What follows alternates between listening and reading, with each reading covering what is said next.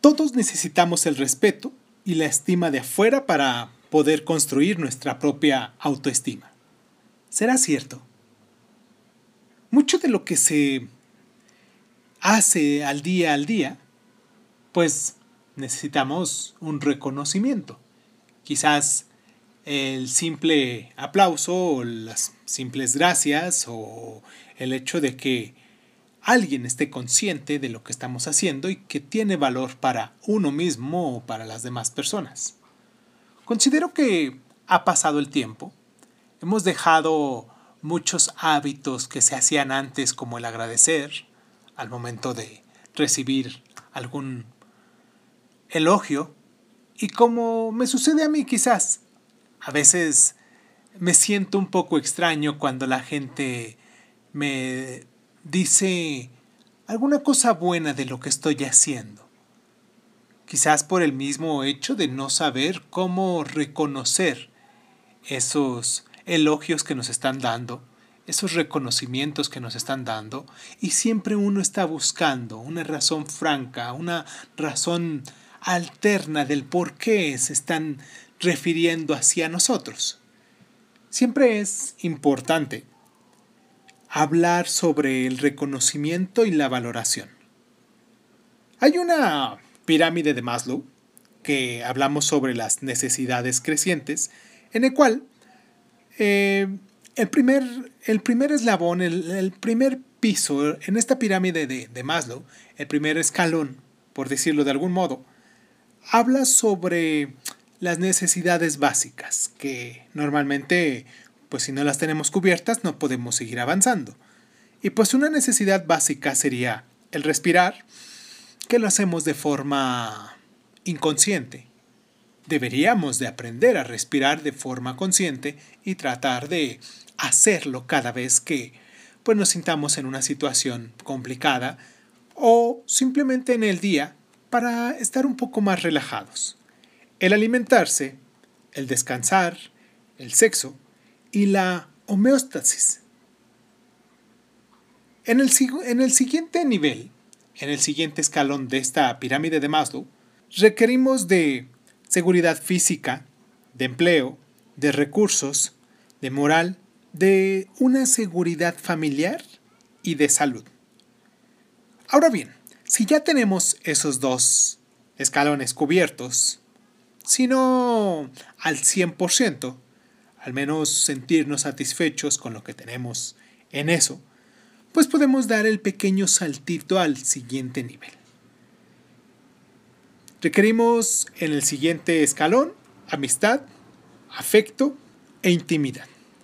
Este escalón es bien complejo, porque en ocasiones, pues, eh, nuestra amistad, nuestro concepto de amistad tiene muchas trabas pero simplemente es tener una amistad con las personas concretas que nos aceptan tal y como somos, nos crean una cierta confianza, una cierta empatía y pues nos llevan por el camino de el escucharnos, el atendernos y el tratar de ser cómplices de las cosas que van pasando.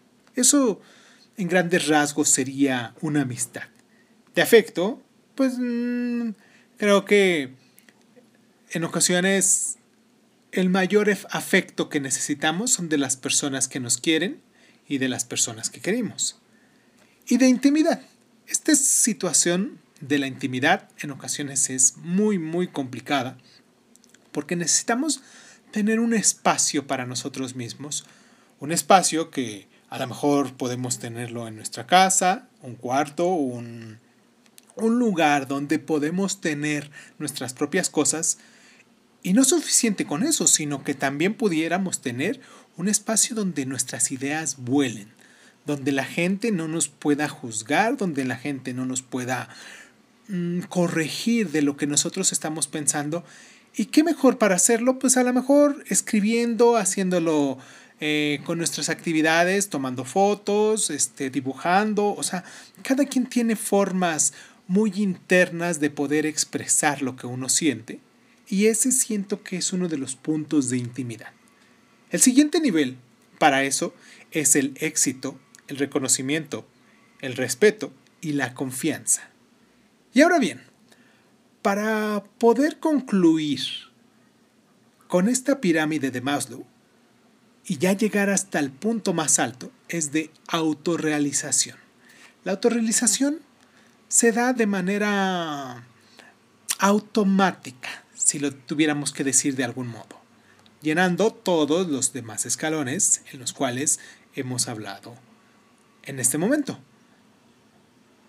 En esta ocasión vamos a hablar sobre el verdadero valor del anillo, uno de los cuentos de Jorge Bucay, que nos presenta aquí en su libro de Recuentos para Demián. Esto es Crónica Lunares, yo soy Irvingson, espero que disfruten lo que estamos haciendo cada domingo, cada Sunday. Hoy es Sunday 26 de septiembre y pues vamos a escuchar este cuento y pues terminamos con nuestro programa. Vamos a hacer esta pausa de introducción y continuamos con el programa. Cierra los ojos, cierra los ojos, cierra los ojos, cierra los ojos. Si escuchas que alguien se acerca, no temas. Todo estará bien.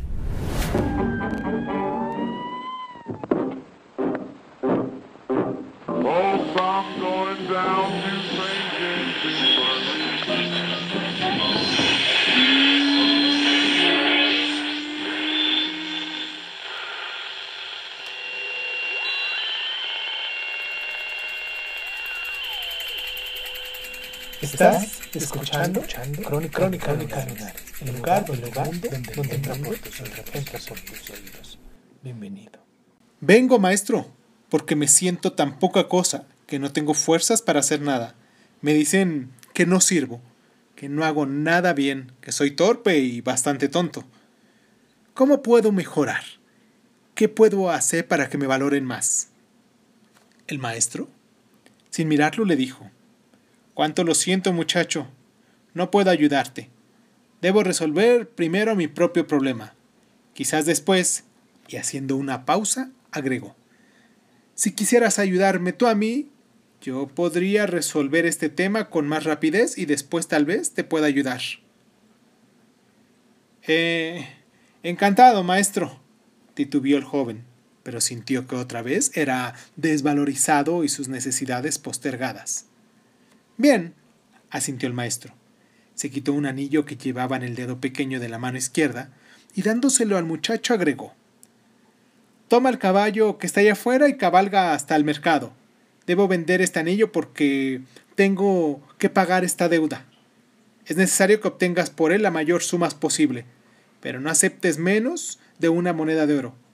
Vete antes y regresa con esa moneda lo más rápido que puedas. El joven tomó el anillo y partió.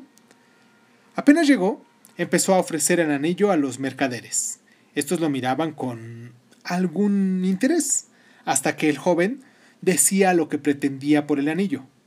Cuando el joven mencionaba la moneda de oro, algunos reían, otros le daban vuelta la cara y solo un viejito fue tan amable como para tomarse la molestia de explicarle que una moneda de oro era muy valiosa para entregarla a cambio de un anillo. En afán de ayudar, alguien le ofreció una moneda de plata y un cacharro de cobre, pero el joven tenía instrucciones de no aceptar menos de una moneda de oro y rechazó la oferta. Después de ofrecer su joya a toda persona que se le cruzaba en el camino, más de 100 personas, y abatido por su fracaso, montó su caballo y regresó. ¿Cuánto hubiera deseado el joven tener el mismo esa moneda de oro? Podía entonces habérsela entregado al maestro para liberarlo de su preocupación y recibir entonces su consejo y ayuda. Entró a la habitación. Maestro, dijo, lo siento, no es posible conseguir lo que me pediste. Quizás pudiera conseguir dos o tres monedas de plata, pero no creo que yo pueda engañar a nadie respecto al verdadero valor del anillo. Qué importante lo que dijiste, joven amigo, contestó sonriendo el maestro. Debemos saber primero el verdadero valor del anillo. Vuelve a montar y vete al joyero. ¿Quién mejor para él para saberlo? Dile que quisieras vender el anillo y pregúntale cuánto te da por él. Pero no importa lo que te ofrezca, no se los vendas. vuelve aquí con mi anillo. El joven volvió a cabalgar.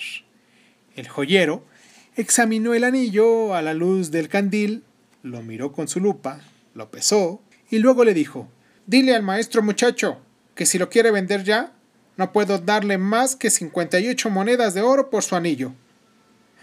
¿58 monedas? exclamó el joven. Sí, replicó el joyero. Yo sé que con el tiempo podríamos obtener por él cerca de 60 monedas, pero no sé. Si la venta es urgente.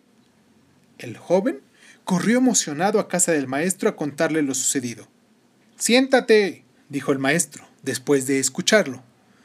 Tú eres como ese anillo, una joya valiosa y única, y como tal, solo puedo evaluarte verdaderamente un experto, que haces por la vida pretendiendo que cualquiera descubra tu verdadero valor.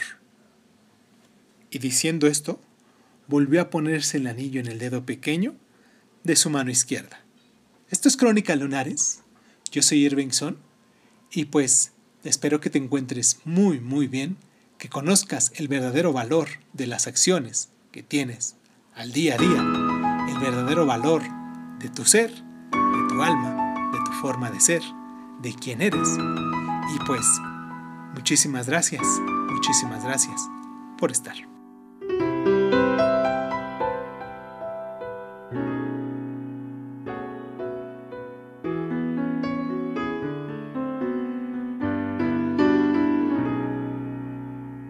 In my eyes, in this pose, in disguise as no one knows. Hides a face lies a snake. The sun in my eyes rays boiling heat summer's tense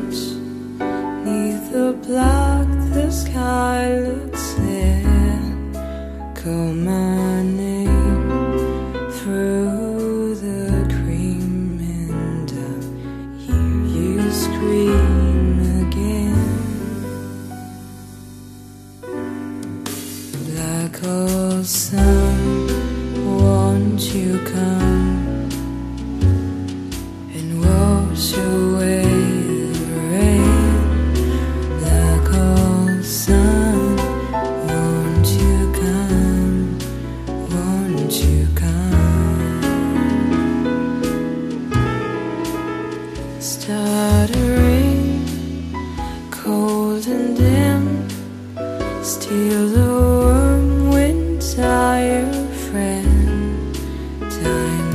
gone for honest men. And sometimes far too long for snakes. In my shoes walking sleep.